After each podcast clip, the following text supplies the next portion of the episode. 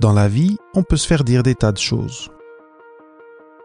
Entre autres, on peut se faire dire qu'une de nos idées ou qu'un de nos projets est voué à l'échec. Le hic, c'est que cette idée, ce projet, personne ne les voit comme nous on les voit.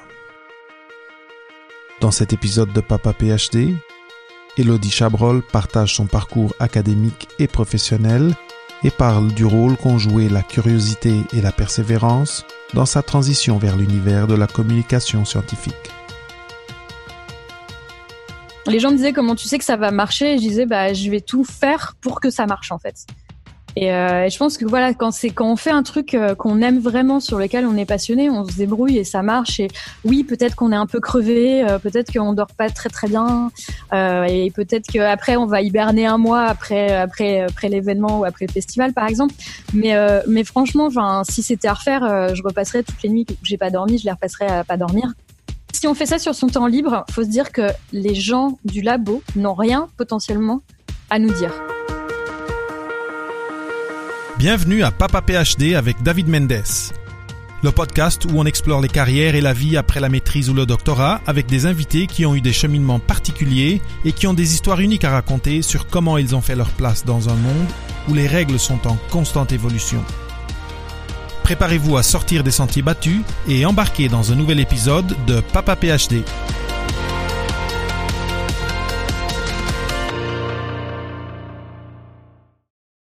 Avant de passer à l'entrevue, je voulais vous dire que cet épisode est bourré d'exemples et de conseils pratiques que vous pourrez utiliser si vous êtes en mode exploration de carrière. Donc je vous conseille d'écouter l'épisode dans sa totalité, quitte à écouter la partie 1 et la partie 2 en deux fois. Alors, merci d'être là et bonne écoute. Alors, bonjour tout le monde. Aujourd'hui, sur Papa PhD, nous avons Elodie Chabrol. Elodie a un doctorat en neurosciences et a mené des recherches postdoctorales en neurosciences aussi. Elle a quitté la recherche en 2017 pour travailler sur la communication scientifique en tant que freelance. Aujourd'hui, elle développe le festival Pint of Science, euh, Elodie, tu vas nous en parler après, en France et à travers le monde, et euh, travaille également sur d'autres projets dans le but d'aider les scientifiques à partager leurs histoires fascinantes de la meilleure façon possible et de transmettre au grand public la passion pour la science. Bienvenue sur Papa PhD, Elodie. Super content de t'avoir euh, à mon micro. Bonjour, je suis ravie aussi d'être là. Merci beaucoup. J'aimerais maintenant te passer la parole pour que tu te présentes, euh, tu parles un peu de ton trajet académique et professionnel et, euh, et que tu nous racontes un peu ton, ton histoire qui t'a mené jusqu'à tes activités d'aujourd'hui. Alors, alors, alors, on va remonter. Euh, alors, on peut remonter jusqu'à euh, quand j'étais vraiment toute petite, parce qu'en fait, il y a que récemment que je me suis rendu compte que, au final, la science c'était un truc que j'avais toujours en moi, euh, parce que j'étais la petite gamine qui pose beaucoup de questions, qui, qui demande pourquoi tout le temps. Euh, et du coup, je me suis dit, c'est vrai qu'au final, la science, parce que parfois on me demande d'où ça vient, est-ce que c'est une découverte, est-ce que euh, c'est un livre euh, que tu as lu ou quoi. Et c'est vrai qu'il n'y a rien eu de tout ça, mais c'est vrai, c'était plutôt une curiosité que j'ai toujours eu, on va dire. et puis, bah, je suis partie en fac, à la fac, faire de la bio. Et à l'époque, je voulais vraiment être prof au lycée. Euh, et donc du coup, je suis allée voir l'orientation de la fac au bout de, de deux ou trois ans euh, donc euh, de, de, bio pour leur demander qu'est-ce que je devais faire, plutôt de la bio, plutôt de la géologie, etc. Et là, on m'a dit, ben, en France, pour être prof au lycée, en fait, il faut l'agrégation. Et euh, c'est un concours. Ils m'ont dit, mais euh, c'est un peu compliqué, tu devrais plutôt faire une thèse. Alors, en vrai, c'est pas plus facile de faire une thèse. Euh, moi, j'étais, j'étais juste, euh, j'étais juste, je pense, super naïve et je me suis dit, ah ben d'accord, euh, je vais plutôt faire une thèse puisqu'on m'a conseillé de faire ça. Euh, et puis du coup, j'ai continué. Après, le truc, c'est que plus la fac avançait et plus j'adorais parce qu'au départ, c'était physique, chimie, bio et maths. Et puis plus ça avançait et plus on pouvait vraiment avoir de la bio et dans des thèmes qu'on qu'on avait choisis. Moi, la, ma prédilection, c'était vraiment la génétique au départ. Euh, donc du coup voilà, plus on creusait et plus au final je me rendais compte que je trouvais ça passionnant. Et puis euh, l'amour, euh, donc euh, je suis tombée en amour pour euh, la recherche en master 1 en fait, où là j'ai fait mon premier stage en laboratoire et qui était le stage parfait. J'ai eu une directrice de thèse juste géniale. je travaillais avec des, des, cellules de fibroblastes. Donc les fibroblastes, c'est des cellules de juste sous la peau humaines. Donc c'était vraiment un enjeu de se dire là, je suis dans un labo, je, je travaille avec des cellules humaines de, gens qui ont donné qui ont donné leurs cellules pour, pour qu'on fasse des recherches dessus. C'était fou. Enfin, pour moi, c'était la première fois que je travaillais en labo. On me laissait travailler là-dessus. Euh, et puis euh, les chefs de ce labo étaient géniaux parce qu'ils avaient toujours leurs portes ouvertes et on pouvait on pouvait venir s'asseoir et discuter pendant des heures. Euh, et donc c'était vraiment génial. Et donc voilà, j'ai adoré la recherche. Du coup, j'ai décidé de continuer sur une thèse, comme j'avais décidé de faire au départ, sur l'épilepsie. Donc ça, au départ, le fil rouge, ça a vraiment été la génétique. J'ai fait un M1 de génétique, euh, du coup une thèse M2 et thèse euh, de génétique. Euh, donc du coup, en, voilà, en stage de M1, c'est trois mois à peu près. Et, et le M2, en fait, il y en a qui commencent déjà leur, leur recherche de thèse en M2. Généralement, on peut commencer comme ça. Après, on passe l'oral et si on a une bourse, on peut continuer dans ce labo-là en M2. Oh, en thèse, pardon. Euh, donc du coup, ce qui est cool, c'est que quand on fait ça, on a déjà quasi euh, presque un an en fait, euh, bon en intermittent, mais voilà de recherche. Donc on commence une thèse avec déjà des résultats potentiellement, ou en tout cas on sait on sait vers quoi on s'embarque. On a la littérature qui est déjà faite. Parfois on a déjà des résultats. Connaît bien le projet, on commence sa thèse direct le premier jour, on sait exactement, on est à fond dedans. Super. Donc toi, tu as fait ton M2 et tu as enchaîné à, la même à la même place avec ton, ta thèse. Ouais, exactement. Et la thématique donc de la thèse, c'était plus les fibroblastes non, là c'était euh, donc c'est devenu sur le cerveau. Euh, c'était sur l'épilepsie et ce que j'ai adoré pendant ma thèse, c'est qu'en fait j'ai commencé avec de la génétique. Donc on connaissait un nouveau gène qui était impliqué dans l'épilepsie. Donc là moi j'ai cherché des, mutations chez les patients. En gros j'avais des familles de patients qui avaient ce type d'épilepsie, mais on, génétiquement on n'avait encore rien trouvé. Donc j'ai fouillé pour voir si c'était ça.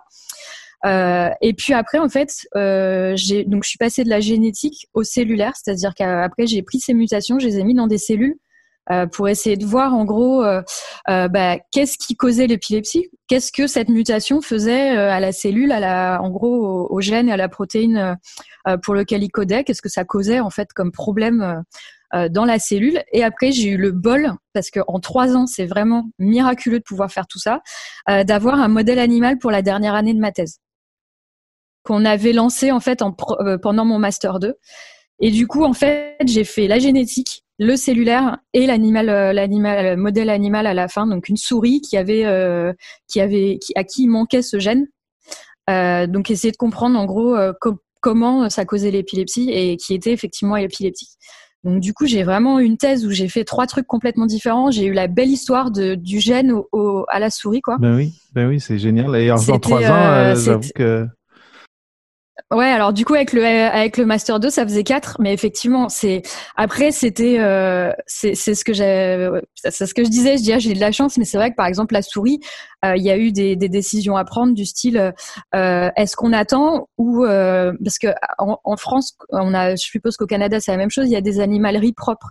C'est-à-dire que quand il y a un, un, animal qui vient de l'extérieur, pour qu'il traverse, il faut attendre un transfert d'embryon, blablabla. Enfin, c'est très compliqué, c'est long, etc. Et à l'époque, on avait encore ce qu'on appelait une animalerie sale, c'est-à-dire une animalerie qui n'était pas vraiment, euh, euh, en tout cas à l'époque, euh, vérifiée comme ça. Qui voilà, les animaux pouvaient venir, chacun avait sa pièce, mais c'était pas une animalerie aussi sanitairement entre guillemets contrôlée. Et euh, mais du coup, il aurait fallu, il fallait que ce soit moi qui croise les animaux, qui change les cages, euh, qui gère tous ces trucs-là en fait tous les jours. Et du coup, j'avais dit bah non, je vais le faire pour avoir, pour être sûr d'avoir des résultats pendant ma thèse. Mmh, mmh, mmh, très bien. Juste une, juste une petite question. Tu disais que euh, au début, tu avais des tissus qui venaient de famille. Est-ce que ça, ça se faisait en interface avec un hôpital, avec des médecins? Ouais, ouais, c'est une thèse qui s'est faite avec plein, plein de médecins, plein d'équipes. Euh, donc effectivement, j'avais de l'ADN. Donc ça, c'est des prises de sang. On récupère l'ADN euh, des cellules sanguines. Euh, mais j'avais j'ai eu de la chance de travailler aussi sur du cerveau humain pendant ma thèse. Euh, parce que j'étais dans un laboratoire, euh, dans un labo qui était dans une dans un hôpital qui faisait euh, des chirurgies et donc, ils avaient des biopsies, des biopsies ou des. Et euh, même, ouais, ils avaient des morceaux de, de, de cerveau. En fait, euh, une des façons de traiter certaines crises d'épilepsie, donc bien sûr pas toutes, euh, une petite partie, c'est la crise d'épilepsie. En gros, c'est un court-circuit du cerveau. ça peut arriver soit dans tout le cerveau d'un coup, soit dans certaines toutes petites zones qui vont commencer la crise et après la crise va se lancer. Et du coup, quand en fait cette petite zone est bien détaillée et que ça craint rien, on peut aller enlever, la prendre, et après les crises sont réduites, voire complètement supprimées. Et donc, moi, je récupérais ces petits bouts de cerveau épileptiques, en fait. Ok, donc tu fais après étudier leur composition en, protéines, tu pouvais extraire de l'ADN. Exactement, exactement. Moi, je faisais ça. Il y avait des équipes qui carrément faisaient des petites tranches de cerveau et qui étudiaient euh, l'activité électrique de ces cerveaux après, euh, après chirurgie pendant encore quelques heures. Euh, donc c'était vraiment passionnant. Mais ça, c'est ça, ça doit être en termes d'organisation de, de, logistique pour faire ces, ces, ces essais-là, il faut être le timing doit être très serré.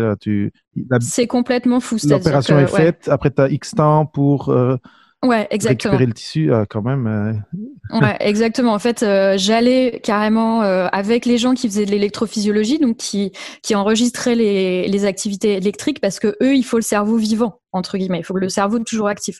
Donc eux, ils le récupéraient, ils mettaient ça dans un bain avec de l'oxygène, tout ce qu'il faut pour garder le cerveau vivant en fait.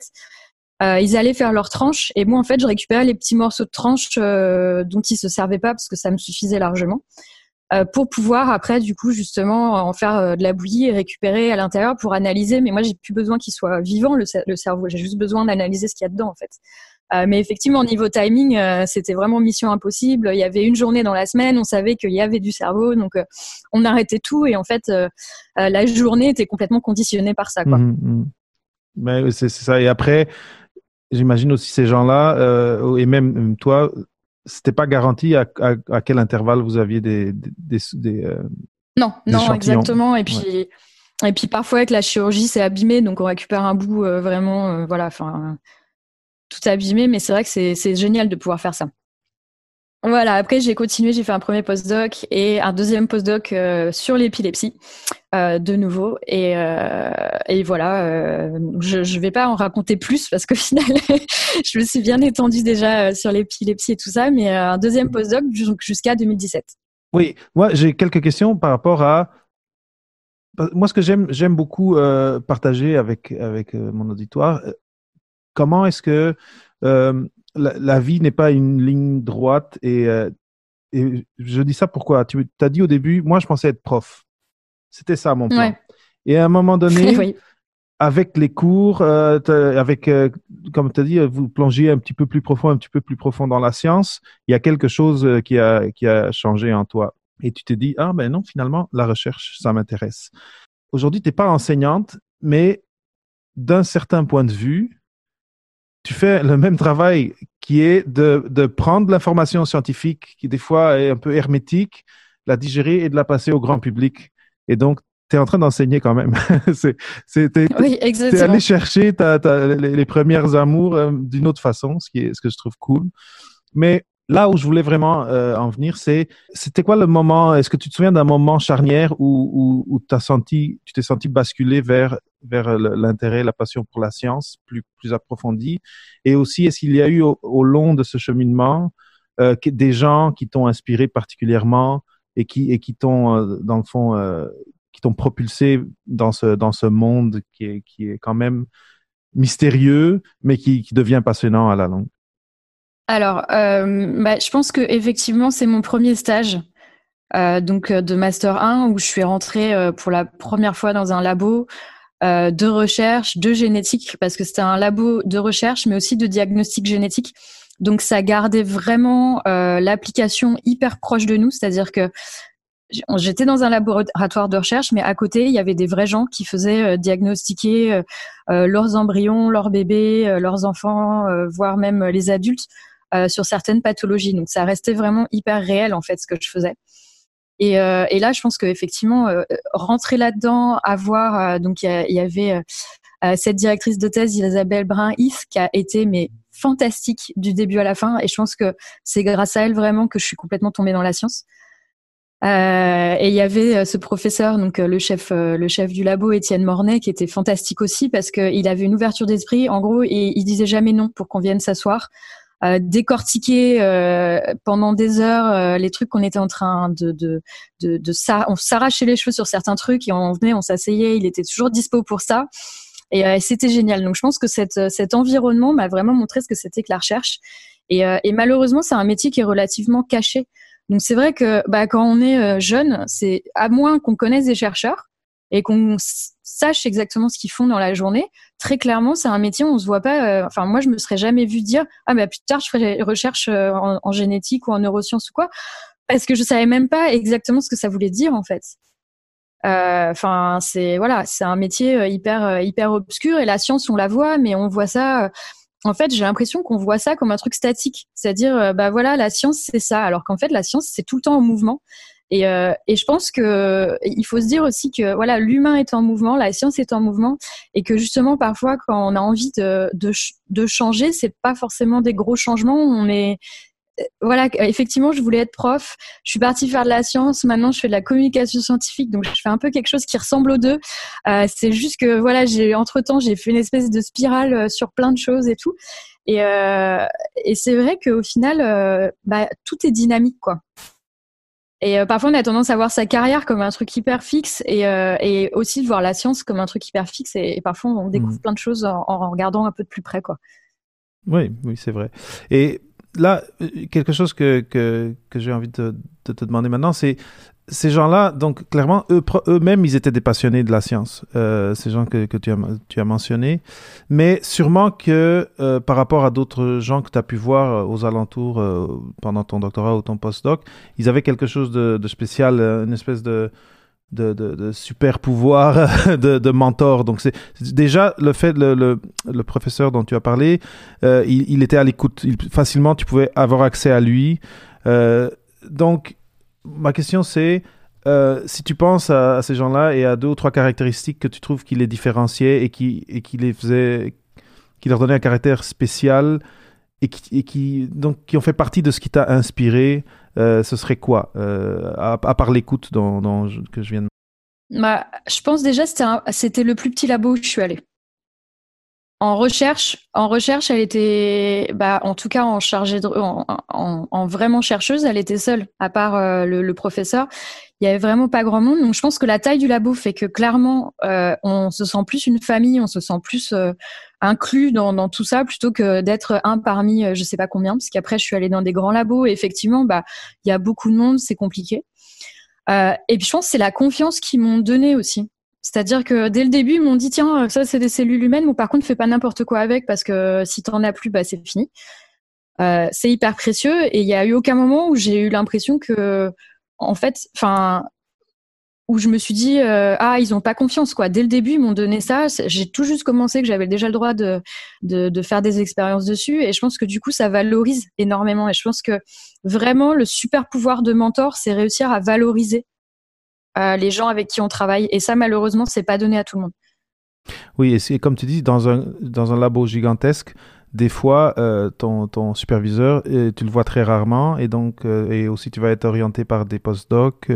C'est une dynamique très différente, en effet. C'est drôle, quelqu'un m'a mentionné il, y a, il y a longtemps quand même, quelque chose de similaire, mais dans le milieu euh, des entreprises. Euh, il m'a dit, ah, si tu veux rentrer dans tel domaine, trouve une petite entreprise dans le domaine, parce que là, ils vont te laisser toucher à beaucoup plus de choses, ils vont te donner beaucoup plus de responsabilités, et tu vas aussi te sentir beaucoup plus valorisé. Je pense que c'est un phénomène parallèle. Euh, c'est intéressant. L'autre curiosité que j'ai maintenant, c'est est-ce que Comment est-ce que tu as trouvé ce laboratoire? Est-ce que tu as, as, fait des entrevues avec plusieurs euh, chefs de laboratoire ou tu as choisi le thème et c'était plus ou moins euh, directement, tu t'es orienté vers, euh, ce laboratoire-là? Alors moi, c'était, euh, j'étais, dans une petite fac à Versailles. Euh, que j'ai toujours adoré d'ailleurs parce que justement c'était une taille humaine, c'était pas une fac gigantesque, etc. Et du coup c'était un des labos de génétique humaine. Donc du coup et j'avais ces profs-là, c'était mes profs. Donc en fait, je les voyais, ils me donnaient des cours, ils m'ont donné envie potentiellement euh, de faire mon master avec eux parce que les sujets sur lesquels ils travaillaient étaient intéressants. Euh, et du coup, je suis allée, euh, je suis allée les voir et j'ai eu de la chance euh, de, de, pouvoir faire mon master 1 là. Et le master 2, en fait, c'est, je leur ai demandé tout simplement est-ce que vous connaissez quelqu'un euh, qui fasse de la génétique humaine appliquée aux maladies? ils m'ont dit ah bah oui sur l'épilepsie et ils m'ont envoyé vers vers, euh, vers mon équipe euh, avec qui j'ai fait ma thèse, la petite salpêtria.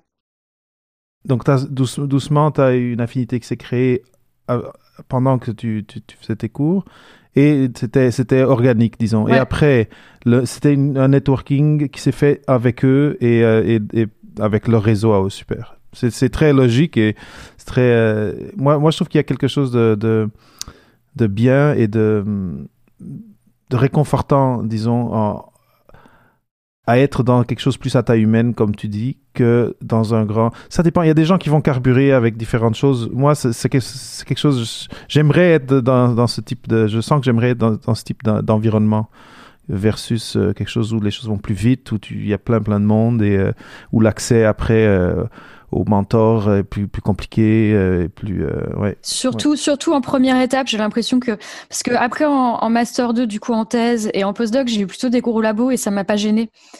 parce que je pense que j'étais devenue un peu plus indépendante, que je savais ce que je faisais et que effectivement j'avais pas besoin en gros d'être d'être cocoonée ou ou, ou de enfin j'ai toujours eu une personnalité un peu indépendante, c'est-à-dire que j'avais pas besoin qu'on soit derrière moi à vérifier ce que je fais ou à, être là pour m'aider.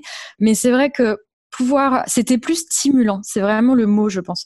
Euh, c'est-à-dire que être dans une équipe où je pouvais, euh, je pouvais potentiellement avoir accès à n'importe qui euh, rapidement, avoir des discussions vraiment profondes, c'est le truc qui m'a vraiment, c'est la petite étincelle pour la recherche. Et je pense qu'après, euh, je suis quelqu'un de un peu passionné, donc une fois que l'étincelle est là, après c'est bon, le, le, feu de bois prend et, euh, et voilà, il n'y a plus besoin. Mais je pense qu'effectivement au départ, euh, c'était bien d'avoir une, une, petite structure pour pour pour avoir cette petite étincelle qui aurait pu ne pas avoir eu lieu dans un grand labo où je me serais peut-être senti un peu comme du bétail. J'aurais probablement eu moins de choses aussi. Ils auraient possible parce que là c'est vrai qu'ils m'ont fait confiance, ils m'ont valorisé et c'est vrai que du coup ça m'a un peu donné des ailes pour la suite. Euh, alors que euh, c'est vrai que si ça avait été une grosse structure, peut-être qu'au final, euh, bah, voilà, je me serais restée un peu dans mon, dans mon coin à faire. Ouais peut-être un peu perdu, isolé, etc. Mais d'ailleurs, ça s'est tellement bien passé avec ce M1 qu'après, on a continué de collaborer quand j'étais en thèse. voilà, enfin, pour, elle avait besoin de, de tissus et je lui préparais sans problème. Donc, on a continué un petit peu à interagir, même si j'étais partie. Très bien, très bien, mais c'est une super belle histoire. Et, euh, euh, là, maintenant, parce qu'après, on, a vu qu'en 4 ans, tu as fait quand même beaucoup, tu as produit beaucoup en termes euh, scientifiques. et, là, je, me demande, la Elodie qui était au doctorat en train de travailler, travailler, pipeter, etc., qu'est-ce qu'elle faisait d'autre dans, sa vie d'Elodie, pas scientifique? Euh, là où je veux, où je veux en venir, c'est des, intérêts, des hobbies, peut-être des habitudes de, je sais pas, du sport, du yoga. Qu'est-ce que tu faisais pour maintenir ton, ton autre côté, euh, ton autre partie du cerveau et de, ton esprit? Alors, euh, je faisais, déjà, je donnais des cours, mais bon, ça, ça reste un peu dans le, dans le boulot et dans la science. Ce que je faisais beaucoup à l'époque, que je fais beaucoup moins parce que Pint of Science, et j'ai moins le temps. Euh, je faisais beaucoup de, je fabriquais plein de bijoux, je cousais, euh, voilà, euh, je fabriquais des bijoux euh, généralement sur mesure au labo quand quelqu'un avait un mariage, allait à un mariage, on me ramenait la robe et je fabriquais le collier qui allait dans les couleurs, etc. je faisais ça, j'aimais bien la photo et la rando. Donc euh, voilà. Ah donc là, tu couvres tout la créativité, l'activité physique, la rando, c'est un peu une méditation. Ouais, euh, exactement. La rando dans la montagne. En fait, euh, je me suis cassé les genoux il y a 20 ans, donc quand j'étais vraiment très jeune. Et, et du coup, il y a plein de sports que je peux pas faire. Je peux pas courir, je peux pas, je peux pas faire trop de sports violents, etc. mais du coup, je nage et je marche depuis toujours, en fait. Donc, du coup, effectivement, en thèse, l'été, parfois, je partais en rando en montagne. Euh, je continue d'ailleurs euh, voilà ça c'est un truc euh, un truc que j'adore faire. Ça fait du bien savoir se, couper en fait de, de tout ça. Ça voilà ça faisait vraiment du bien. Et d'ailleurs je continue rando et un peu photo. Donc Ok, ben oui, ça, ça, on peut. Si, si tu peux, arrête pas parce que. Ah oui, oui, mais je pense, j'en ai besoin en fait. et ce qui est drôle, c'est que plus ça va et plus je suis connectée et plus je, je profite de ces moments. Par exemple, là, la semaine prochaine, je vais partir en raquette pendant une semaine, faire une rando raquette. Wow. Et euh, je sais très bien que même si j'ai du network euh, dans la montagne, je vais mettre de toute façon mon téléphone euh, sur off parce que je pense qu'il faut savoir vraiment prendre ces moments pour soi, débrancher, pour revenir mieux après quoi. Très bien, très excellent. Et, là, donc j'imagine qu'avec tout ce que tu dis, euh, les choses se sont bien passées. Ouais. Euh, tu as eu un doctorat quand même euh, où, bon, comme tout le monde, tu as dû devoir optimiser des techniques, essayer des choses qui n'ont pas marché. Euh, ouais. la, la, raison pour laquelle je pose la question, c'est que souvent quand les gens qui considèrent, imaginons qu'il y a des auditeurs qui considèrent est-ce que je, je, vais faire un doctorat, est-ce que ça va être facile, euh, et parce que dans les médias, qu'est-ce qui sort souvent C'est ah tel résultat est sorti, c'est merveilleux, regardez, ça change la face de la science. C'est ça. Un petit commentaire sur ça, sur le, réel de la science et euh, c'est toujours important parce que il faut il faut euh, c'est pas casser l'image. La science, c'est super beau. Comme tu disais, c'est. C'est dynamique. C'est dynamique, mais, mais chacun, chacun fait une petite pièce du Lego. C'est ce que j'aime bien expliquer parce que souvent les gens se disent ah oui mais on me demande euh, ok euh, tu étais chercheuse mais est-ce que tu as trouvé? Donc ça c'est le truc qui m'énerve à chaque fois. Parce que à chaque fois j'explique aux gens j'ai trouvé mais c'est pas un truc euh, nécessairement je vais pas avoir un prix Nobel pour ça mais dans mon domaine je considère que bah, j'ai avancé ouais non mais cette, cette, cette, question à chaque fois me rend folle. Mais effectivement, alors le, le, vrai de la science, c'est que je pense qu'il y a à peu près sans dire de bêtises, il y a à peu près 75% de trucs que j'ai faits qui sont partis à la poubelle. En thèse, et alors euh, en postdoc, je pense qu'on monte à du 80-90%.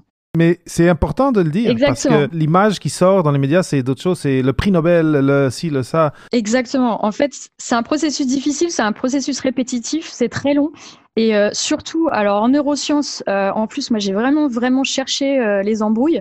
Euh, je travaillais en neurosciences et en plus j'ai fait beaucoup d'in vivo, donc euh, travail sur animal. Et le travail sur animal, euh, bah, enfin, juste pour expliquer tout simplement, je travaille sur des rats épileptiques. Je travaillais sur des rats épileptiques, notamment en postdoc. Et, et du coup, on, on, posait des petits appareils pour enregistrer leur, leur, leurs EEG, donc électroencéphalogramme, l'activité électrique du cerveau. Et ça, c'est tout bête. Euh, c'est un truc qu'ils sentaient pas. Euh, voilà, ça, ça les gênait absolument pas. Sauf que les rats passent leur journée à se gratouiller et euh, que deux fois sur trois, ils m'arrachaient le truc. Et ils m'arrachaient ça. Généralement, je, je, devais les enregistrer pendant deux ou trois mois. Ils m'arrachaient ça généralement au bout d'un mois ou un mois et demi. Euh, donc du coup, bah, l'expérience, euh, tout ce que j'avais enregistré, c'était poubelle parce que euh, c'est des, coordonnées dans le cerveau qui sont vraiment bien précises. Une fois qu'ils arrachent ça, c'est foutu. Et, du coup, faut tout recommencer de, zéro.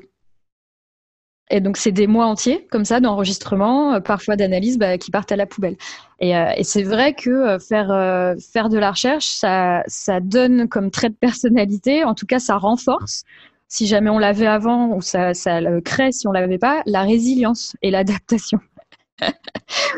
Parce que effectivement, euh, voilà, on passe beaucoup de temps à refaire et re-refaire, et ça, euh, quand, ça marche, et quand ça marche, on refait pour vérifier que, que, que tout marche bien et que voilà, on fait jamais une seule fois en recherche, bien sûr, on fait, on teste, et puis si ça marche, on reteste, reteste, reteste pour être sûr que le résultat c'est pas du hasard, quoi. Voilà, que, si quelqu'un, si un autre labo veut répéter ce qu'on a fait, ils vont être capables Exactement. Et, que, ça, et que ça, ça va être reproductible. Très bien. Maintenant, quand on a un, petit résultat, parce que comme je disais, c'est une petite pièce d'un grand Lego, quand on a notre petite pièce, quand même, il y a des moments où on, on ben déjà, un, on peut se réjouir d'un résultat quand il est confirmé, mais après, on va à des conférences, on va présenter des posters.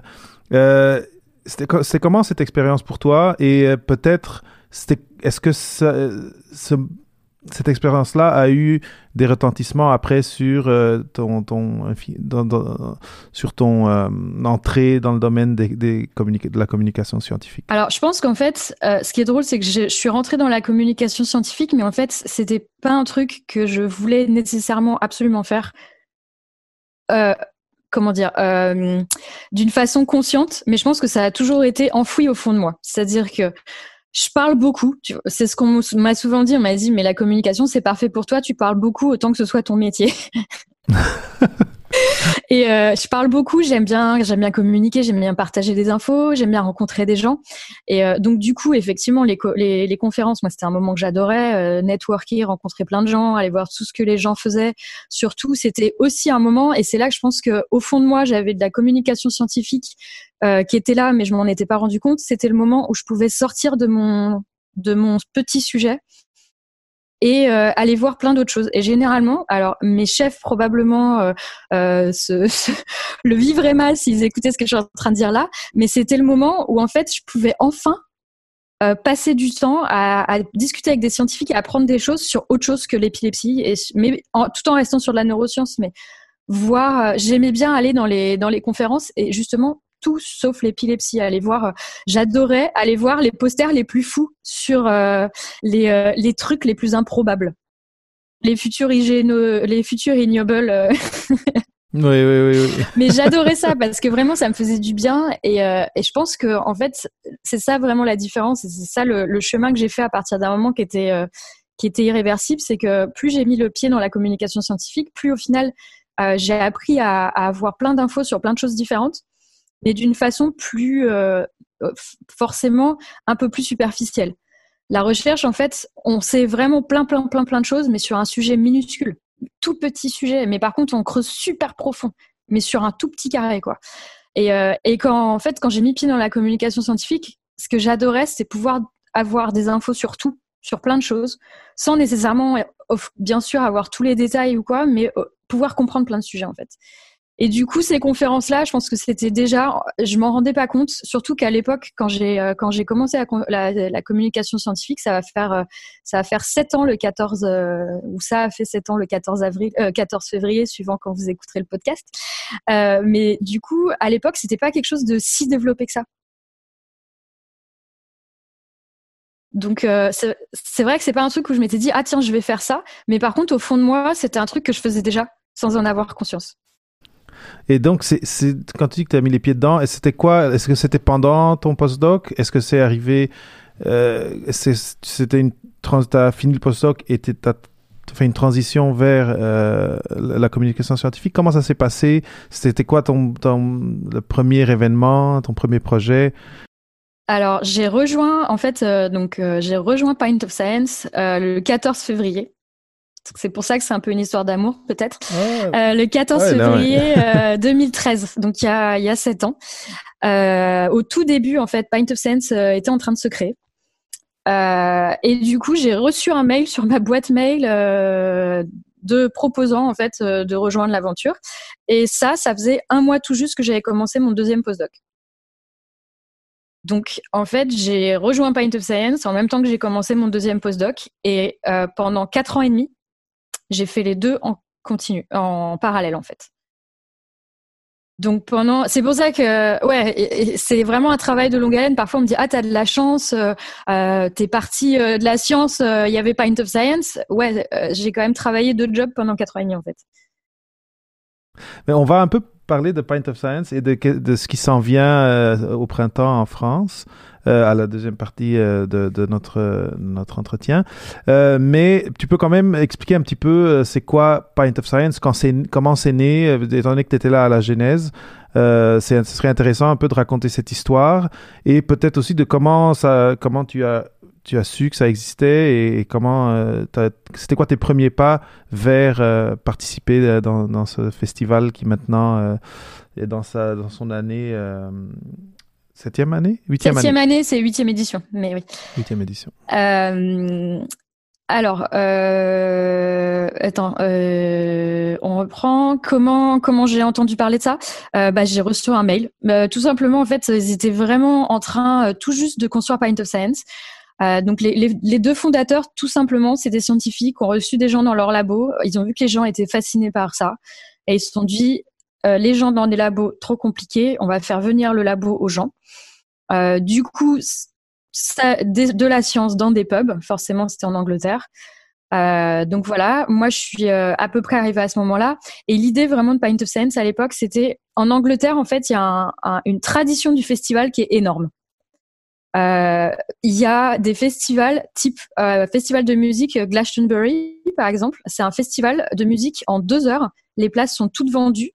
Euh, sachant que le line-up est pas euh, est pas euh, officiel. On ne sait pas qui va venir jouer, mais en deux heures, toutes les places sont prises. Et c'est vraiment un phénomène. Et l'été, en fait, le printemps-été, en Angleterre, il y a des tonnes de festivals. Et Pint of Science, l'idée, c'était vraiment de se dire ça. Plein de scènes, plein de, choses en même temps pendant trois jours. Donc vraiment comme un festival de musique où ça se passe partout dans tous les sens en Angleterre. Et du coup, moi, effectivement, j'ai vu ce mail passer. là où j'ai eu vraiment un bol de fou, c'est qu'au départ, c'était un mail pour gérer un événement sur le cerveau à UCL, donc University College London à Londres. et puis au moment où je les ai appelés, la personne qui gérait tous euh, les événements de UCL venaient juste de dire qu'en fait euh, c'était trop de boulot et qu'ils ne pourraient pas gérer ça. Et, euh, et, là, les fondateurs aiment bien raconter le coup de fil qu'ils ont eu avec moi parce que ils ont ils ont eu peur d'un côté et d'un autre côté ils se sont dit bon on verra bien. Donc on a eu un coup de fil, ils m'ont voilà je les ai appelés donc ils m'ont expliqué le concept. J'étais là ok ok et en fait, ils, m'ont expliqué les trucs, ils m'ont expliqué ce qu'ils avaient besoin de que je fasse. Il y avait des réunions tous les mois, tous les 15 jours pour discuter de la création du truc, vraiment. Et en fait, moi, l'autre bout du fil, j'étais là, ok, ok, ok. Il paraît qu'en fait, tout le coup de fil, j'étais là, ok, ok. Alors moi, je prenais mes notes, j'étais là, ok, ok. Et puis à la fin, je dis, bon, bah, il y avait une réunion samedi d'après. Je dis, ok, bon, bah, samedi. Et en fait, là, le, le samedi, il se disait, mais euh, Oh, bon, elle a dit que ok, elle a voilà, elle était juste, euh, ils savaient pas trop euh, sur quoi ils allaient tomber. Et puis en fait, je suis arrivée, ça s'est hyper bien passé. Mais c'est vrai qu'ils disaient toujours voilà, on, on savait pas. Elle a juste dit oui à tout. Et puis euh, et le pire, c'est que la première réunion, je suis arrivée, j'avais une soirée déguisée juste après. Je suis arrivée complètement déguisée. Ils ont vu arriver cette française déguisée. ils se sont dit mais dans quoi on s'est embarqué? Euh, et puis au final, ils ont ils ont bien fait. Et, euh, donc du coup, moi j'ai coordonné euh, tous les tous les événements du CL. Alors à l'époque, c'était que neuf, mais c'était la première fois, donc c'était c'était déjà génial. Euh, c'était que des scientifiques quasiment euh, qui organisaient ça. et c'était pas forcément des scientifiques qui savaient gérer du market, de la communication, tout ça. C'était vraiment juste des gens qui avaient envie de partager ça. Bien sûr, c'était complètement à l'arrache. parce que euh, je me souviens, on avait des goodies à distribuer. Euh, je me souviens que le lundi matin, le mardi matin, parce qu'à l'époque c'était mardi, mercredi, jeudi. Euh, donc le premier jour de Pint of Sand, j'ai passé ma journée à faire le tour de Londres avec des goodies dans les bras, à prendre partout, à distribuer tous les trucs tellement on avait été en retard pour la distribution. Mais vraiment, en fait, on voulait que ça se passe et, et on a juste halluciné parce que il y a eu plus de 3000 personnes sur trois soirs qui sont venues. Alors il y avait Londres, Oxford et Cambridge, il y avait trois villes. Donc il y a eu 3400 personnes sur ces trois villes. Euh, et, je pense qu'on a tous été un peu choqués par le succès parce qu'en fait, on mettait tellement d'énergie à faire en sorte que ça se passe qu'on n'avait pas du tout réfléchi à la suite en fait. Ou, ou qu'est-ce qui se passe si ça se passe bien? C'était vraiment en fait déjà qu'il y ait du monde dans les bars que ça. Moi, j'ai failli pleurer le premier soir où j'ai vu le bar rempli. Euh, j'étais devant tout le monde, j'ai eu la gorge serrée. C'était c'était hyper émouvant parce que ça faisait des mois qu'on bossait là-dessus. Et puis là, ça y est, ça y était. Et c'est vrai que voilà, on avait juste euh, une envie de le faire, on a lancé le truc, on était à fond et puis effectivement ça a hyper bien marché. Et euh, la saga internationale, en fait, elle est sortie de là-dessus. Euh, tout simplement, on, discutait, on a fait une réunion juste après, donc c'était en juin 2013. On a fait une réunion après Pint of Science, quelques semaines après, pour voir ce qu'on allait en faire. Et il y, avait plusieurs idées. Il y avait faire ça plus souvent, etc. Et puis c'est vrai qu'on avait parlé éventuellement de l'international. Et moi, bah, française à Londres, j'ai vraiment poussé pour que, en gros, le festival soit international et que, euh, bon, bah, je commence la France et puis d'autres pays puissent commencer aussi.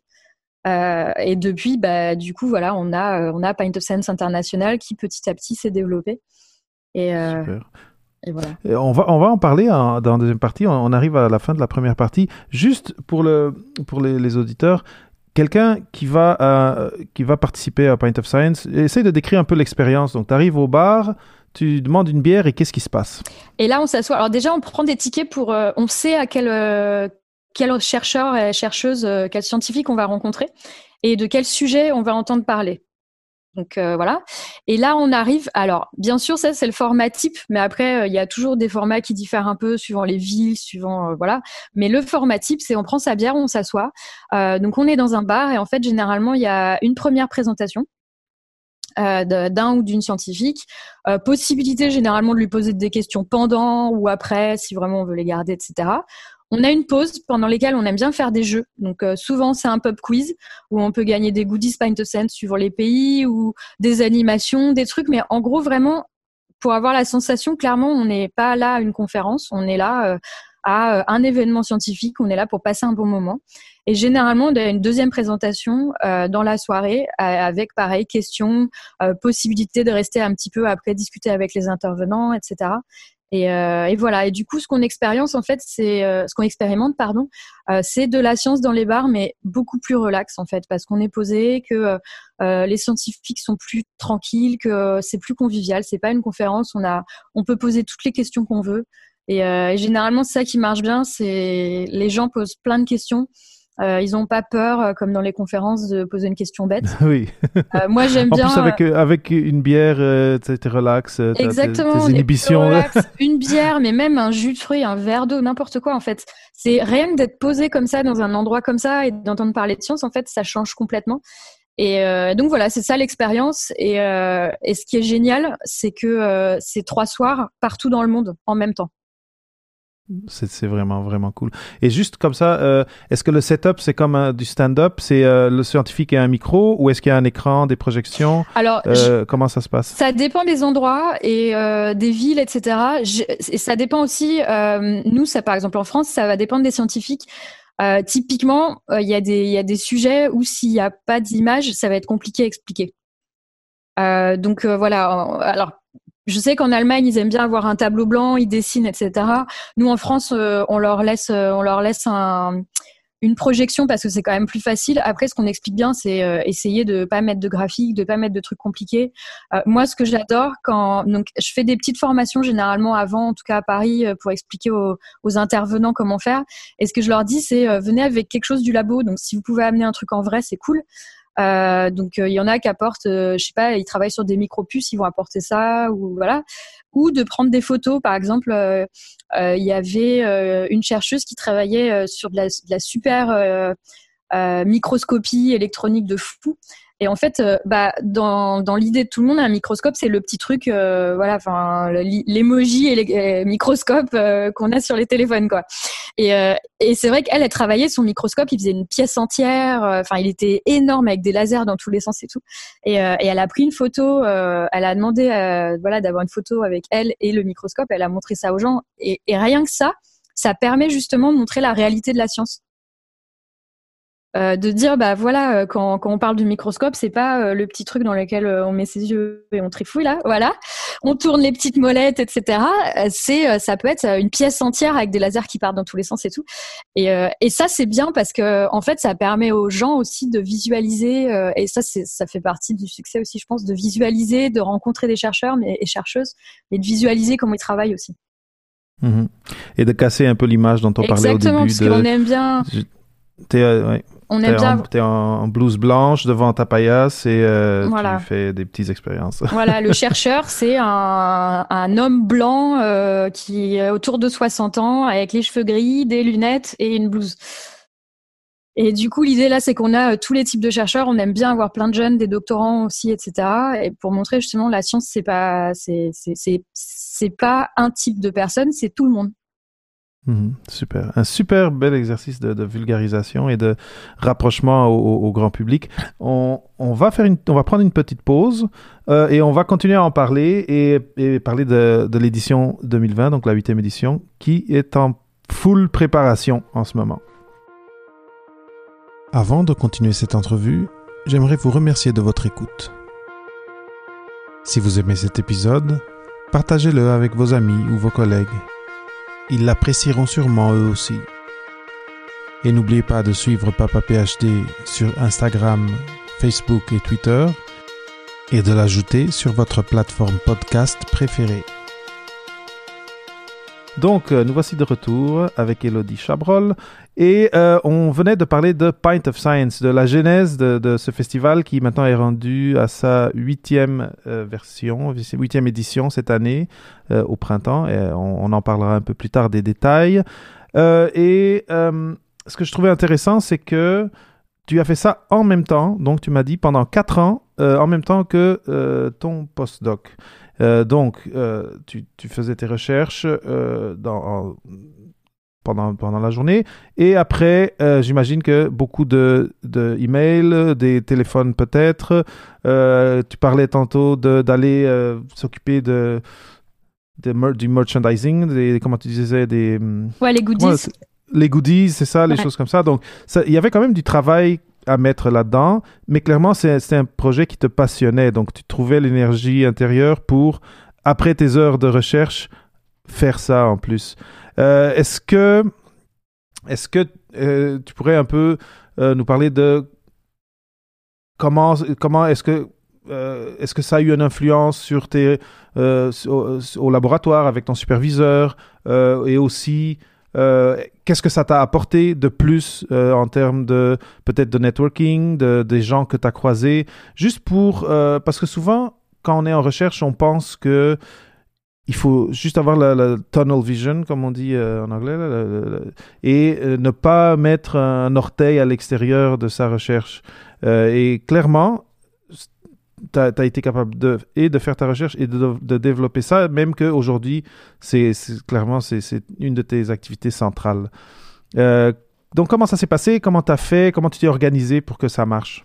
Alors, déjà, je suis, très, je suis un peu hyperactive. Donc euh, ça aide. Euh, ça aide bien. Euh, j'ai pas d'enfant non plus. J'avais pas d'enfant non plus à l'époque, donc ça aussi ça aide bien. et en fait, ça dépend complètement. Il y a eu des, mois où c'était très compliqué parce que bah, généralement mars, avril, mai. donc le festival est en mai. Généralement mars, avril, c'est très très compliqué. ça veut dire peu de sommeil, etc. Mais en fait, c'est tellement quelque chose qui me passionnait qu'effectivement, euh, ça me dérangeait pas. C'était devenu un hobby, quoi. Ça me dérangeait pas de passer euh, un dimanche, euh, enfin le dimanche dessus, euh, parce que c'était important. Et puis quand on construit un truc comme ça qui marche, en fait, je trouve qu'en recherche, parfois, c'est tellement frustrant de faire plein de choses et de mettre tout à la poubelle et de se dire, bah là, j'aurais pu ne pas, parce qu'en postdoc, je pense que j'aurais pu ne pas aller travailler les trois premières années, c'était pareil. Hein. Et, et du coup, se dire, là, je, là chaque email que j'envoie, ou en tout cas chaque heure que je passe à Pint of Sand, j'avance en fait. Euh, j'avance et c'est satisfaisant, donc ça fait du bien, je pense, euh, quand on est dans un monde justement où on passe beaucoup de temps à rater euh, plein de choses. ça fait du bien d'avoir du positif, sauf que effectivement, au labo, c'était pas perçu super bien au début. Donc voilà, comment j'organisais ça? J'organisais ça le week-end. après, ça m'arrivait le midi de travailler dessus. Euh, je travaillais sur mon ordinateur, je mangeais avec mon ordinateur le midi et j'ai répondu aux mails. Euh, parfois entre deux expériences aussi, quand on attend euh, qu'une centrifugeuse ait fini de tourner, par exemple, bah oui, j'envoyais un mail ou quoi. J'étais beaucoup avec mon téléphone, c'est-à-dire que pour moi, le trajet dans le couloir, ça servait à regarder Twitter, hein, ça servait pas juste. Donc voilà, c'est quelque chose de tous les moments, mais parce qu'effectivement, c'était deux jobs dans une seule vie, quoi. Euh, mais c'est aussi énormément de satisfaction quand, le festival est là, quand il se passe. Euh, c'est beaucoup d'emails. On travaille sur Slack, qui est une, plateforme d'échange qui est, bien faite, donc c'était pas mal de ça. Euh, de réseaux sociaux.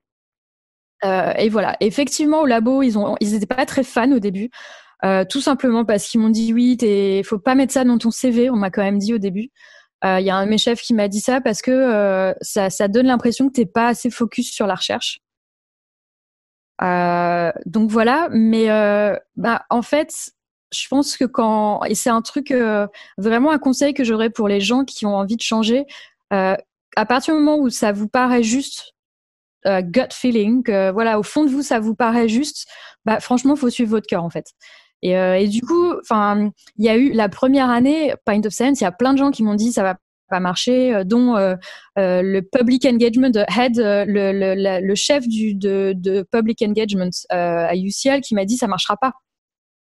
Euh, je suis sortie de là en pleurant parce que, que, moi je commençais la communication scientifique depuis deux mois.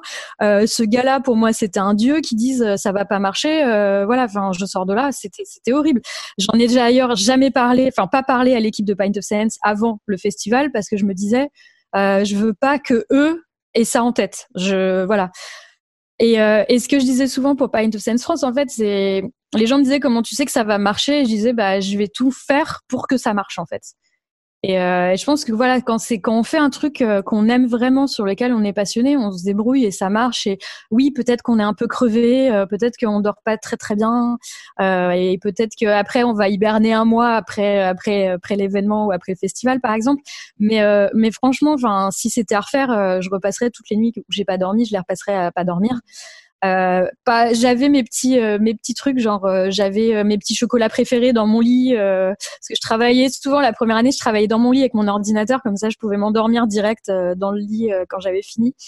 Voilà j'avais mes petits chocolats préférés mais mais ça marche bien il faut c'est si si on fait ça sur son temps libre faut se dire que les gens du labo n'ont rien potentiellement à nous dire le temps libre, c'est le temps libre. Euh, enfin, voilà, j'avais des collègues qui faisaient des choses euh, bien plus spéciales euh, dans leur temps libre et personne leur posait des questions. Et, juste parce que là, c'est lié à la science, d'un coup, tout le monde peut discuter de si sur mon temps libre j'ai le droit de faire ça ou pas. Je trouvais ça un peu un peu injuste en fait. C'était mais attends, je passerais toutes mes vacances à aller sur la plage, à ne rien faire et à lire n'importe quoi du des magazines trash, people, machin ça, ça gênerait personne. Mais que je fasse un truc de communication scientifique, là, tout de suite, doit, tout le monde a son avis dessus, quoi. C'est c'est euh, vrai que c'est drôle, c'est un peu injuste. Mais mais ils c'est injuste. Mais ils ont eu tort à la fin. C'est ça c'est ça qui est. Et ils ont eu tort. Hein. Exactement. Ils ont eu tort et puis surtout qu'à la fin, euh, effectivement, ils m'ont dit ah, si tu pouvais organiser une soirée Pint of Science pour le labo, ça nous arrangerait. euh, bah ça y est. Ah, ben On y est donc. Mais euh, voilà, exactement. Ça, je me suis dit drôle. ouais. ouais c'est mais c'est c'est bien. Donc si si on est au fond de nous sûr de, de qu'on aime quelque chose, qu'on a une passion et qu'on a une vision. Je pense qu'il y a un côté vision. Tu t'imaginais quelque chose que eux, ils n'étaient pas capables de s'imaginer, mais c'est leur faute de ne pas être capable de l'imaginer. Et tu as, suivi ta passion, tu as mis le temps qu'il fallait.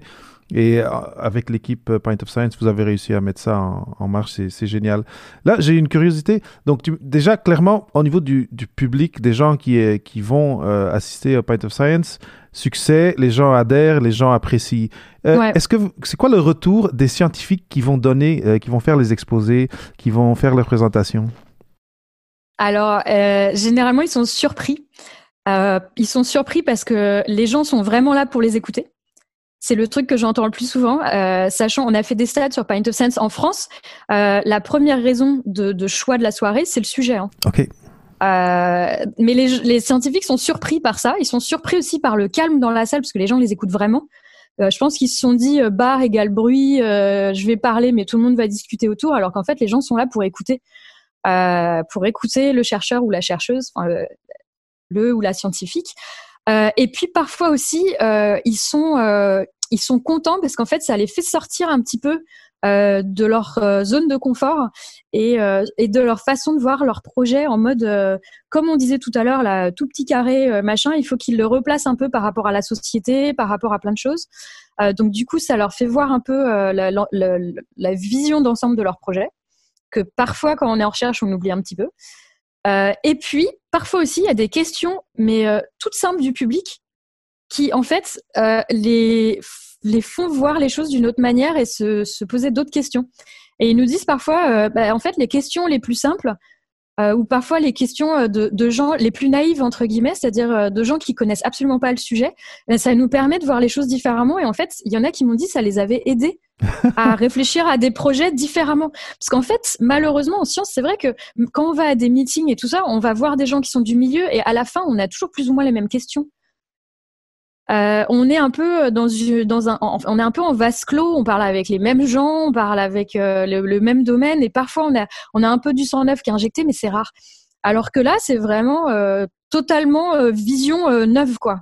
En fait, souvent, quand on parle de Pint of Science, on parle de l'impact que euh, du coup Pint of Science va avoir sur le public, euh, sur la société, le partage, etc. Mais en fait, euh, donc avec la fondatrice, maintenant il reste que donc ils étaient ils étaient deux, donc la fondatrice Pravin Paul et le fondateur Michael Motskin. Et euh, maintenant, Misha travaille euh, sur autre chose et Pravin est toujours là. Donc, on est, on est les deux dinosaures euh, of Science à, à résister. Et c'est vrai que souvent, on a cette discussion de dire euh, les, les gens voient pas, on pense pas à vraiment mettre en lumière le fait que ça aide aussi les scientifiques. Alors, oui, à voir leurs projets différemment, mais aussi à faire de la communication scientifique, euh, on leur envoie un petit euh, un petit brief. On essaie vraiment de les, de les, de les briefer sur comment faire. Donc il y en a pour qui c'est la première fois, ils vont sauter le pas. Euh, et du coup, voilà, c'est pas juste les scientifiques qui donnent le public, c'est aussi euh, voilà cette expérience qui est bénéfique pour eux.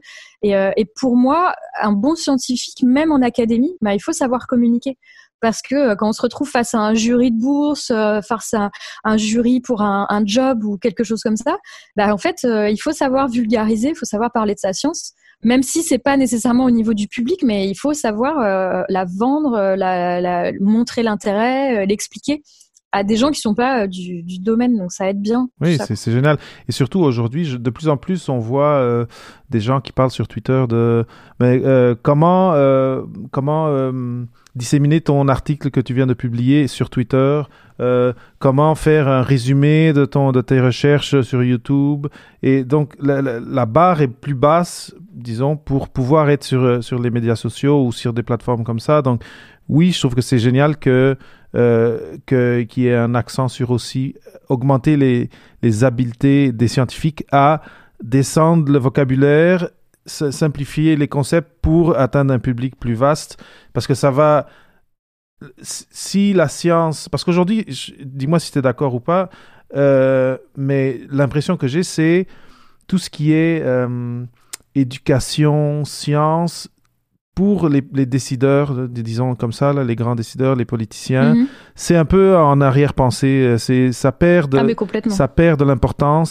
C'est devenu euh, ça perd du prestige, mais le prestige, disons que c'est même c'est pas si important, mais ce qui est ce que je trouve qui est triste, c'est que euh, on, les scientifiques, c'est comme tu disais, c'est comme des, des gens farfelus qui, qui sont dans une caverne à essayer de trouver un petit, un petit je sais pas quoi dans un petit coin, et, euh, tandis que les grandes découvertes, les grandes avancées médicales euh, d'ingénierie sont faites par toute la masse de scientifiques qui travaillent tous les jours à, chercher leur petite affaire, mais qui petit à petit montent euh, un édifice de connaissances qui mène à un gros changement technologique.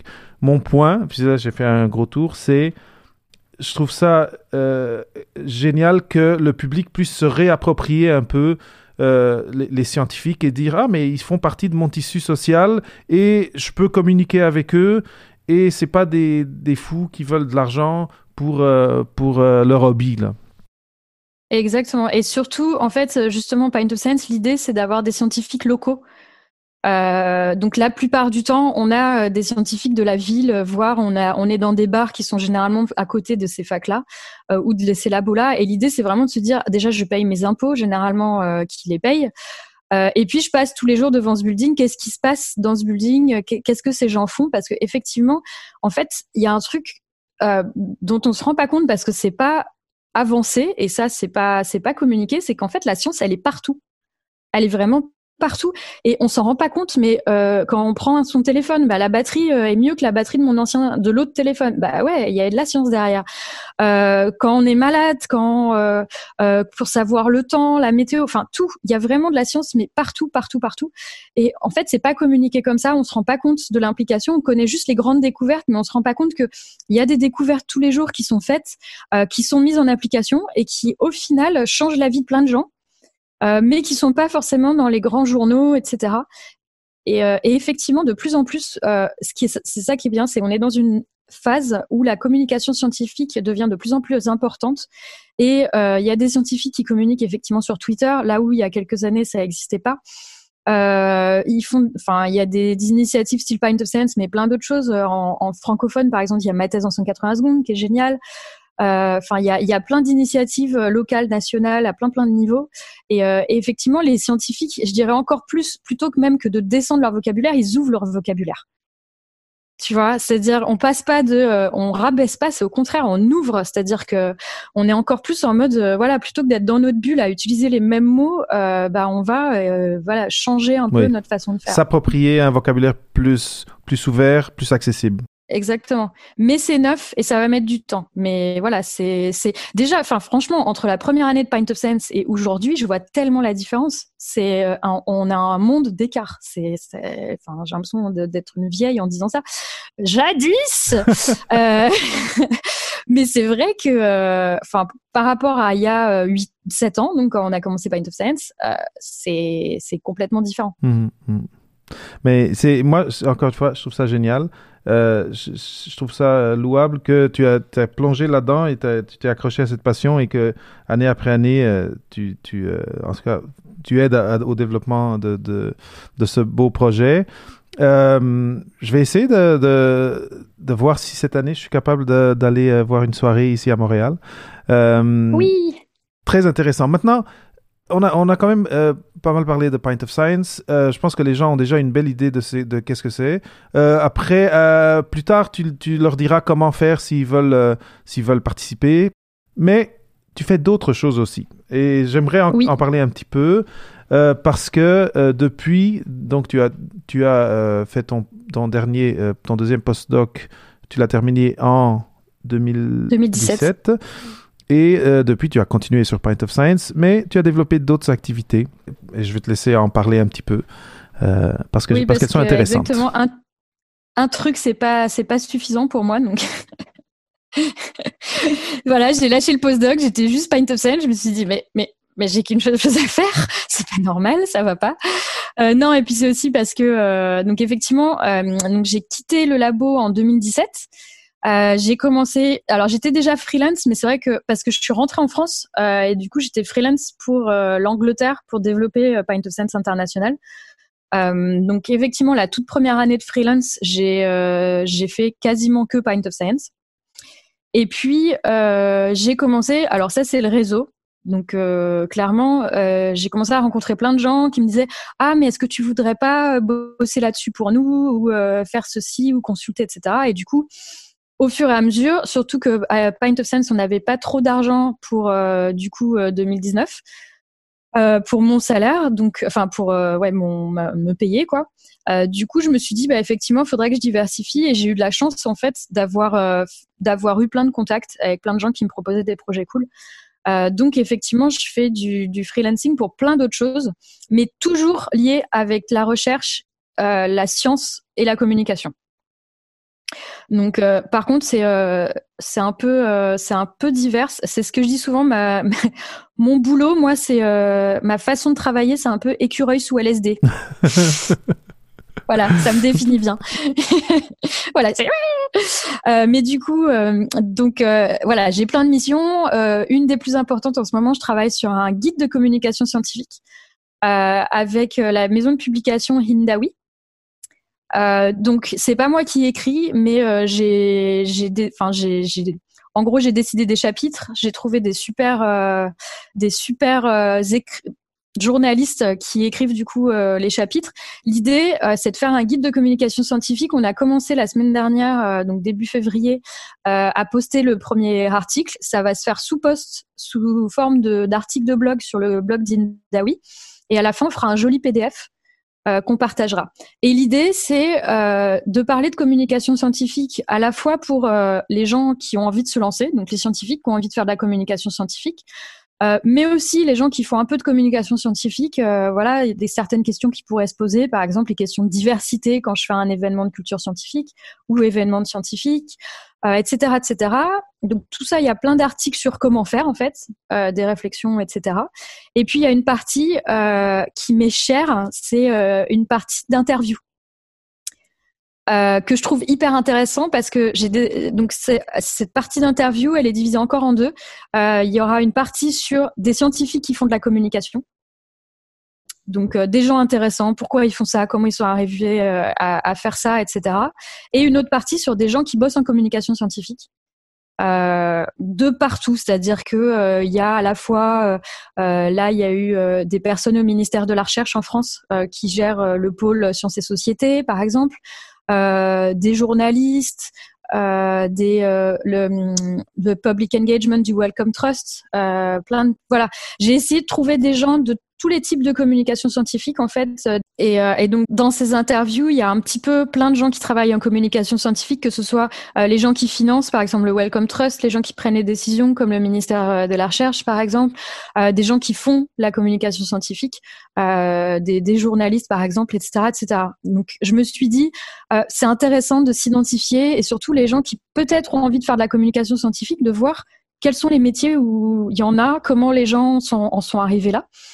Euh, pour moi, c'est inspirant parce qu'il y a plein plein de gens qui ont envie de faire la communication scientifique, mais qui savent pas vraiment s'ils peuvent passer le pas, quels sont les profils, euh, etc. Et du coup, je me suis dit, ces interviews, ils vont vraiment permettre de, savoir ce qu'il y a derrière euh, un poste qui a l'air intéressant. Mais oui, c'est drôle parce que j'allais te poser une question. Et clairement, quand ça va être édité et publié, ça va être en forme de livre? Alors, en fait, là, pour l'instant, euh, bah, sur, euh, par exemple, sur euh, les réseaux, il y a le hashtag SciCom Guide qu'on a fait avec Indawi. Indawi, les posts, on a commencé à les, à les publier. Donc, il y a à peu près une fois par semaine, il y a un article qui va sortir. et après, sur le site d'Indawi, effectivement, on va faire un beau PDF à la fin quand on aura tout ça. Donc le, le Guide, c'est la plus grosse partie euh, de mon consulting à côté, euh, mais je fais aussi par exemple des formations euh, de scientifiques à l'oral pour apprendre à pitcher en trois minutes. je fais du consulting pour certaines boîtes de sciences ou pour certains instituts scientifiques pour les réseaux sociaux, etc., etc. Donc c'est toujours ou du project management pour des événements. Mais en gros, c'est toujours ce que m'a apporté Pint of Science comme compétence que je développe du coup pour d'autres gens. Donc ça tourne autour de cet univers-là, de Comment, comment euh, amener ces habiletés-là et ces, ces ouais, aux gens qui ont, ou aux organisations qui en ont besoin. besoin. Super intéressant. Euh, juste comme ça, est-ce que il y a beaucoup d'organisations qui, qui, vont, qui te demandent ce service? C'est quelque chose qui tu sens que ça, ça bouillonne un petit peu euh, la nécessité Alors, de... ça bouillonne. Ouais, ça bouillonne, mais effectivement, c'est le réseau. C'est-à-dire que c'est plein de gens qui ont vu ce que j'ai fait avec Pint of Science, qui ont envie que je réplique, que ce soit euh, développer ça ou voilà former ou, les réseaux sociaux, etc. Euh, et c'est voilà, ouais. Mais c'est intéressant. C'est, je trouve bien que que que c'est que ça soit quelque chose que tu sens qu'il y a un besoin, même même si à travers ton réseau, euh, ça, inspire les gens, ça inspire les organisations à dire hey, on pourrait faire quelque chose comme ça. C'est ça augmente de toute façon la communication scientifique, c'est en train vraiment de d'augmenter. Donc euh, je pense que c'est le bon moment. Génial. Et donc les gens qui, qui sont maintenant euh, comme je, je, les gens qui sont maintenant ou en train de faire leur doctorat ou leur postdoc et qui aimeraient mettre le pied un peu du côté ils, ils, sentent cette vague arriver puis ils se disent ah j'aimerais ça faire quelque chose dans ce comment est-ce qu'on peut s'y prendre? C'est quoi les, premiers, un, premier projet qu'on pourrait faire pour commencer à, à, se pratiquer et à, gagner ces, ces compétences-là?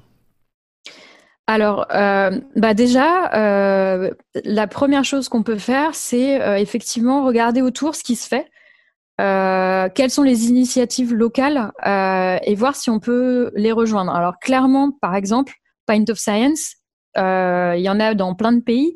Euh, vous pouvez rejoindre les équipes euh, déjà. Vous pouvez aussi faire être intervenant, donc speaker à Pint of Science.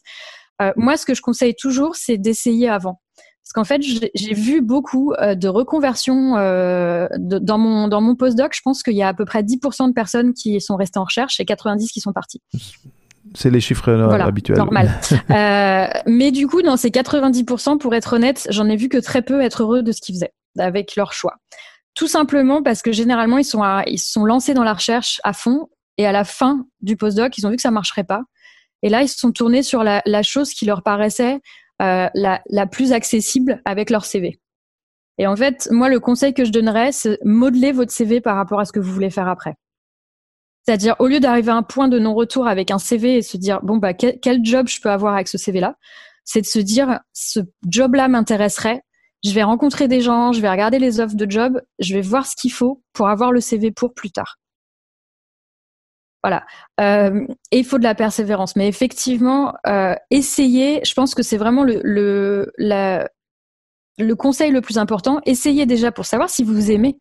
Parce qu'il y en a plein. Moi, j'avais une copine en postdoc. Elle m'a dit, en fait, je vais lâcher la recherche, je vais faire de la communication. Je lui dis, OK, est-ce que tu veux être community manager euh, de Pint of Science, euh, venir avec moi aux événements de culture scientifique? Je t'emmène dans mon monde, si tu veux, il n'y a aucun souci. Elle l'a fait deux mois, elle m'a dit non, en fait, c'est bon, c'est pas du tout ce que je veux faire. Et le fait d'avoir essayé, c'est effectivement, ça lui donnait euh, un avantage par l'expérience, mais c'est surtout, ça lui a permis de savoir quoi faire.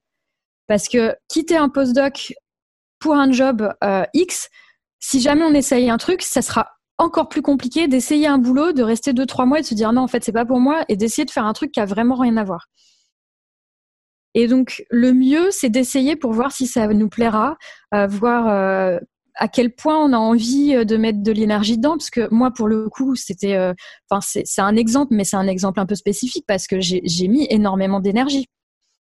mais c'est parce que j'adorais ça. Enfin, ça m'a, c'était un carburant de fou.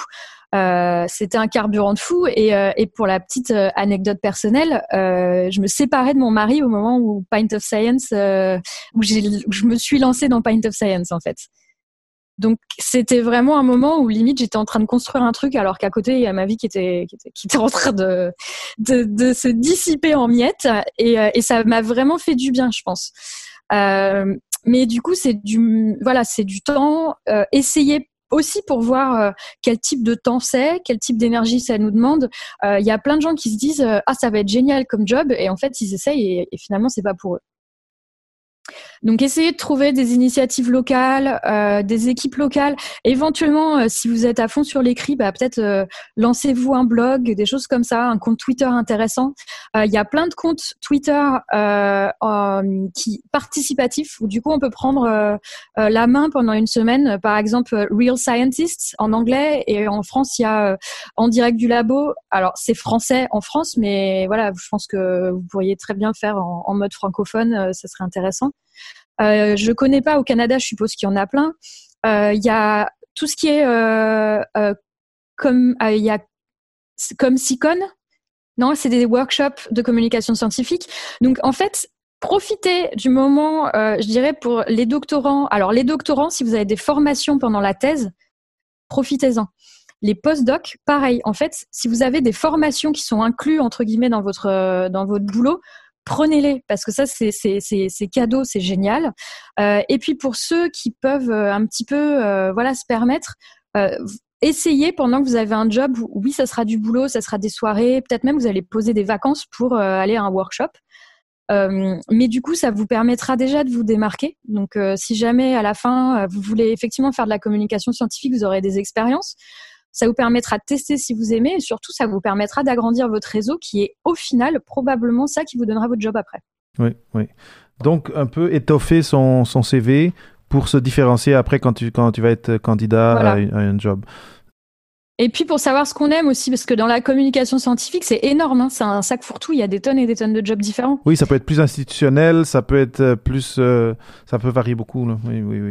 Ça peut varier, ça peut être de l'organisation purement euh, organisation d'événements, par exemple dans des charities qui organisent des, ou même euh, les grandes sociétés qui organisent les, les, meetings, par exemple, ça peut être purement de l'organisation, euh, ça peut être de l'écriture, ça peut être de l'oral, ça peut être tellement de choses différentes qu'en fait, euh, le mieux, c'est d'essayer de, voir et de naviguer et de, d'essayer ou de rencontrer des gens aussi. Ça, serait euh, en apéro after work, etc.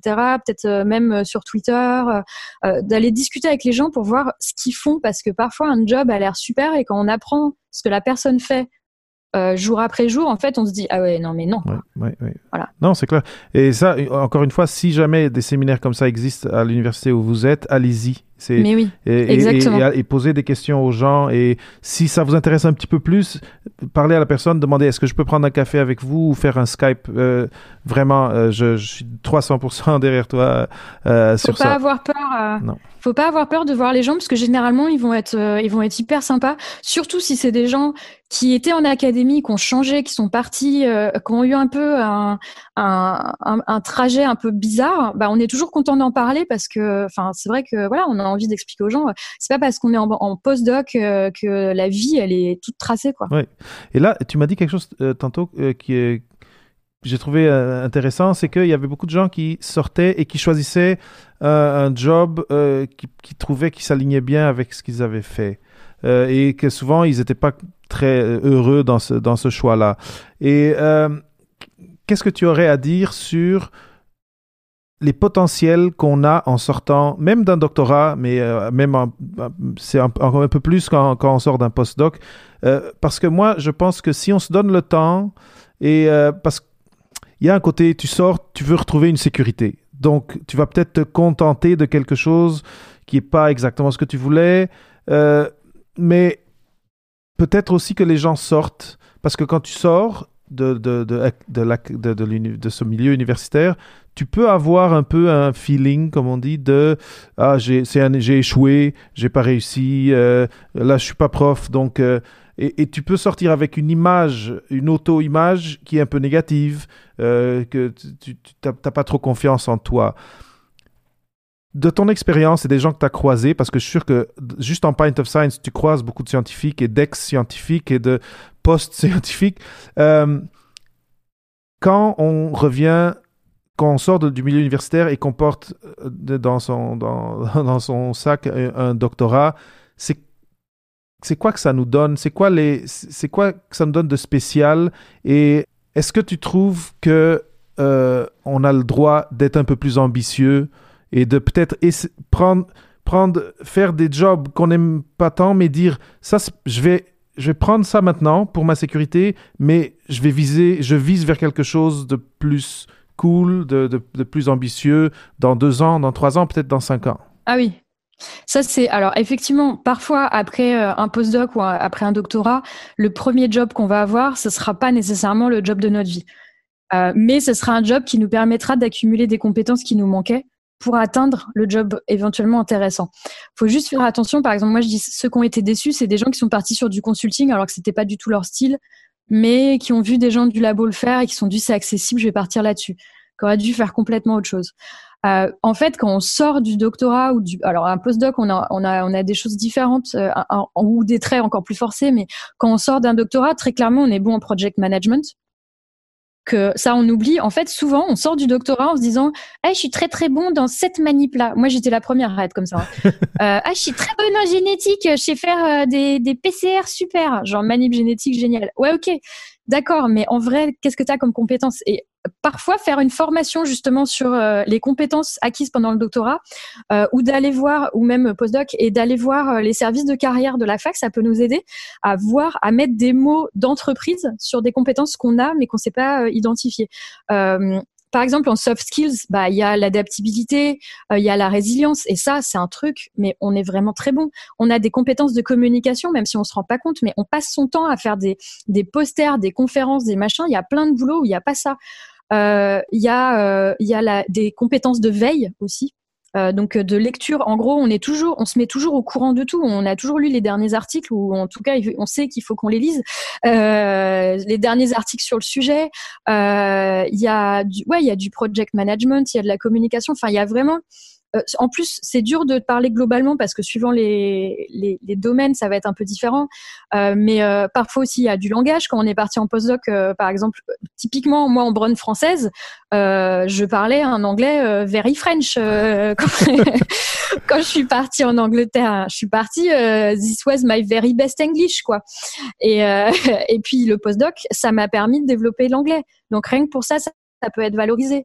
Euh, si jamais il y a plein de boulots accessibles autour de la recherche, et c'est pour ça que je dis il faut vraiment essayer de de, fouiller un peu, de regarder ce qui se fait, euh, parce qu'il y a, y a des jobs qu'on soupçonne pas du tout, euh, dont on soupçonne pas l'existence, tout autour de la recherche, tous les jobs qui qui sont sur les, les, hum, demandes de financement, des jobs d'éditeurs par exemple dans les grands magazines, il y en a plein. Euh, c'est hyper spécialisé. Euh, les jobs de consulting, euh, éventuellement travailler dans des startups, pas forcément en tant que, ou même dans des boîtes, pas forcément en tant que scientifique, mais en project manager. Enfin, il y a plein de choses et ça vaut le coup d'aller voir des conseillers pour mettre des mots de d'entreprise sur des compétences qu'on a mais qu'on ne sait pas identifier ou appeler en fait. Oui, mais surtout c'est très intéressant que tu dis ça parce que après, aux entreprises, il faut leur parler avec ces mots-là, parce que si tu leur parles avec tes mots de chercheur, ça va, ça va pas cliquer. Ils vont dire ah, c'est, oui, c'est très très important et très très intéressant que tu mentionnes ça en effet. Très bien. Euh, Elodie, est-ce que tu aurais, j'adore tout ce que tout ce que tu dis, c'est, ça, ça rejoint vraiment ce que ce que je crois, ce à quoi je crois. est-ce que tu aurais un dernier mot pour quelqu'un qui serait euh, comme en gros doute, euh, en gros questionnement. Euh, là, tu sais, je, la science, peut-être quelqu'un, ça marche pas, les articles sortent pas, ma vie, j'ai échoué dans ma, dans ma vie. Est-ce que tu aurais un, dernier petit mot d'encouragement de, et de et de, de dire qu'il y a il y a le soleil après après le après le mauvais temps vient le soleil, disons? Ouais, faut se dire juste que l'académie c'est pas une fin en soi et que c'est pas un but ultime. Euh, sinon, il y aurait quand même beaucoup beaucoup de gens très très malheureux et que euh, et que au final, on peut très bien être heureux ailleurs et que en fait, euh, parfois, typiquement moi l'académie j'ai loupé, hein, mais au final, ça m'a donné mon job parfait.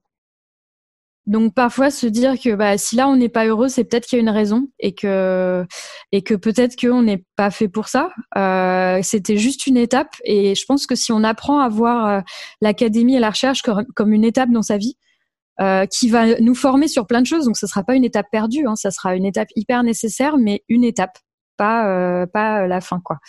Et, euh, et, du coup se dire que bah voilà euh, oui j'ai pas j'ai pas eu le job de professeur mais ça se trouve le, mon prochain job il va être euh, il va me rendre dix fois plus heureux que qu'un job en académie.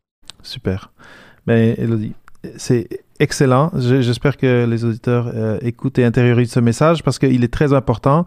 Et, et, euh, euh, sais pas, c'est drôle parce que je suis pas sur les réseaux francophones, mais sur les réseaux anglophones, on entend beaucoup parler de santé mentale dans le domaine doc post-doc. C'est un un gros un gros enjeu et je pense qu'un message comme ça, ça peut, ça peut beaucoup aider. Juste de changer un peu, de dire c'est une phase, c'est, un, un, apprentissage. Je vais sortir après ça. peut-être ça, je vais pas sortir là où je pensais que j'allais sortir, mais je vais sortir plus grand, plus, plus, euh, euh, avec plus de capacité, plus de, d'habileté que je vais pouvoir utiliser par après pour faire quelque chose de passionnant pour moi.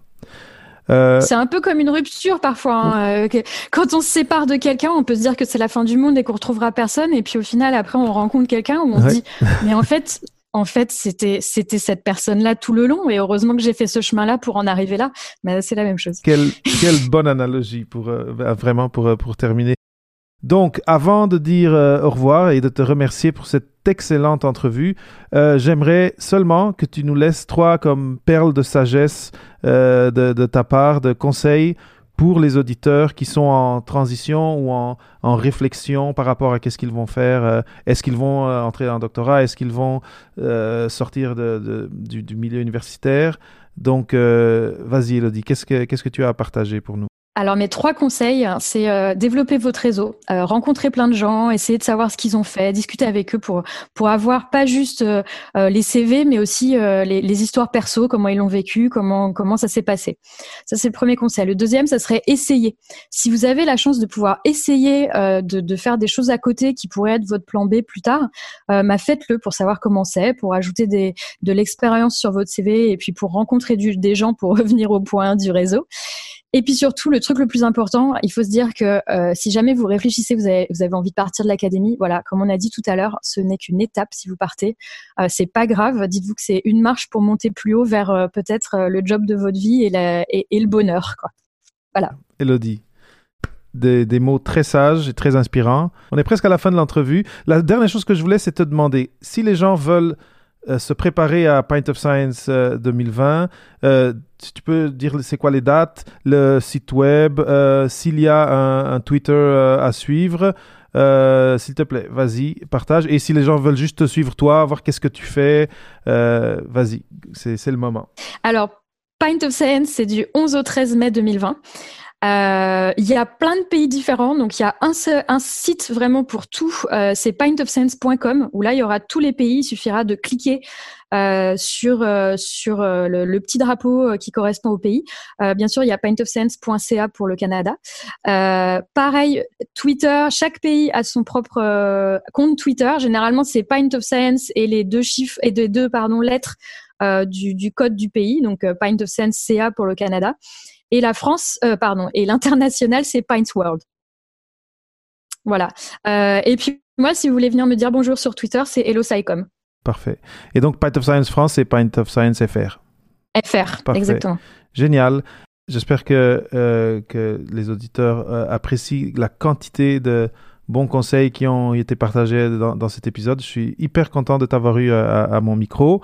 Je te souhaite tout, Merci beaucoup. toutes les bonnes choses euh, dans, dans tes projets, dont, dont Pint of Science. J'espère que ça continue à, à, grandir et à être un succès.